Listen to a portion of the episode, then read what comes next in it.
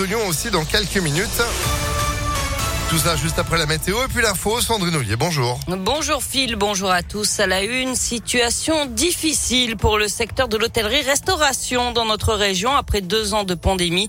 Moins 20 à moins 40% de chiffre d'affaires par rapport à 2019 dans le secteur de l'hôtellerie.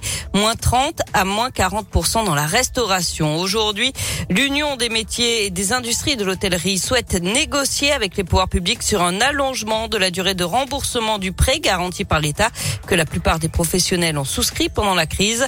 Alain Grégoire est le président de l'UMI en Auvergne-Rhône-Alpes. C'est un véritable mur de dette qu'on a devant nous. Il faut que le Bruno Le Maire nous entende sur le sujet.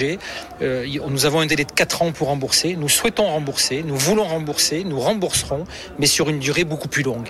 Il faut qu'il nous donne un peu d'oxygène sur ce sujet, sans quoi nos entreprises ne pourront plus investir et naturellement ne plus être en mesure de rembourser correctement leur endettement.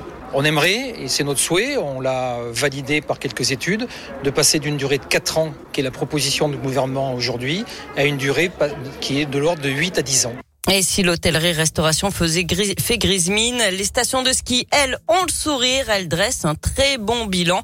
Un niveau de fréquentation très bon pour ces vacances d'hiver qui viennent de s'achever. Fréquentation supérieure à 2019 avant la pandémie, selon l'Observatoire national des stations de montagne, avec un taux d'occupation des hébergements de 87% en hausse de 6 points par rapport à l'hiver 2019-2020. Dans l'actu également, une enquête ouverte à Lyon après des coups de feu hier soir à la Guillotière. Un homme a été gravement blessé, place Raspail, dans le 7e arrondissement. Un immeuble de trois étages en proie aux flammes hier soir en pluie dans les monts du Lyonnais. Les secours ont été appelés vers 20 heures. Il n'y a aucun blessé à déplorer. Sept relogements sont nécessaires. Au total, une cinquantaine de pompiers ont été mobilisés. Plus de métro à partir de 22 heures demain à Lyon, conséquence d'un appel à la grève contre le projet de mise en concurrence du réseau TCL. Plusieurs lignes de bus seront supprimées. Les trams T1 et T6 circuleront avec une fréquence allégée. Aucun T7 par contre. Tous les détails sur impactfm.fr. En Ukraine, nouvelle trêve annoncée pour évacuer les civils ce matin. Hier, le président américain a remis la pression sur la Russie et a ordonné un embargo sur les importations de pétrole et de gaz russe. Le Royaume-Uni va aussi stopper les importations d'ici la fin de l'année.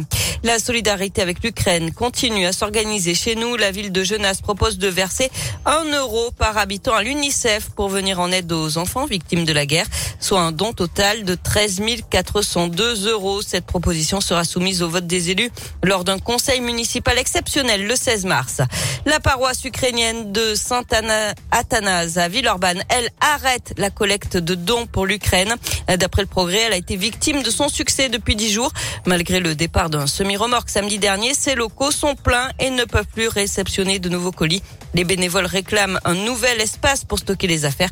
Ils ont contacté la mairie de Villeurbanne. On passe au sport avec du foot, huitième de finale allée de la Ligue Europa. L'OL est, est, attendu à Porto à 18h45 ce soir. Et puis de la Ligue des Champions également, huitième de finale retour cette fois-ci. Le PSG qui se déplace au Real Madrid. À l'aller, les Parisiens l'avaient emporté 1 à 0. Ah bah c'est noté. Merci beaucoup Sandrine pour l'info qui continue sur impactfm.fr. Vous êtes de retour à 9h30. À tout à l'heure. Allez, c'est la météo et il fait beau.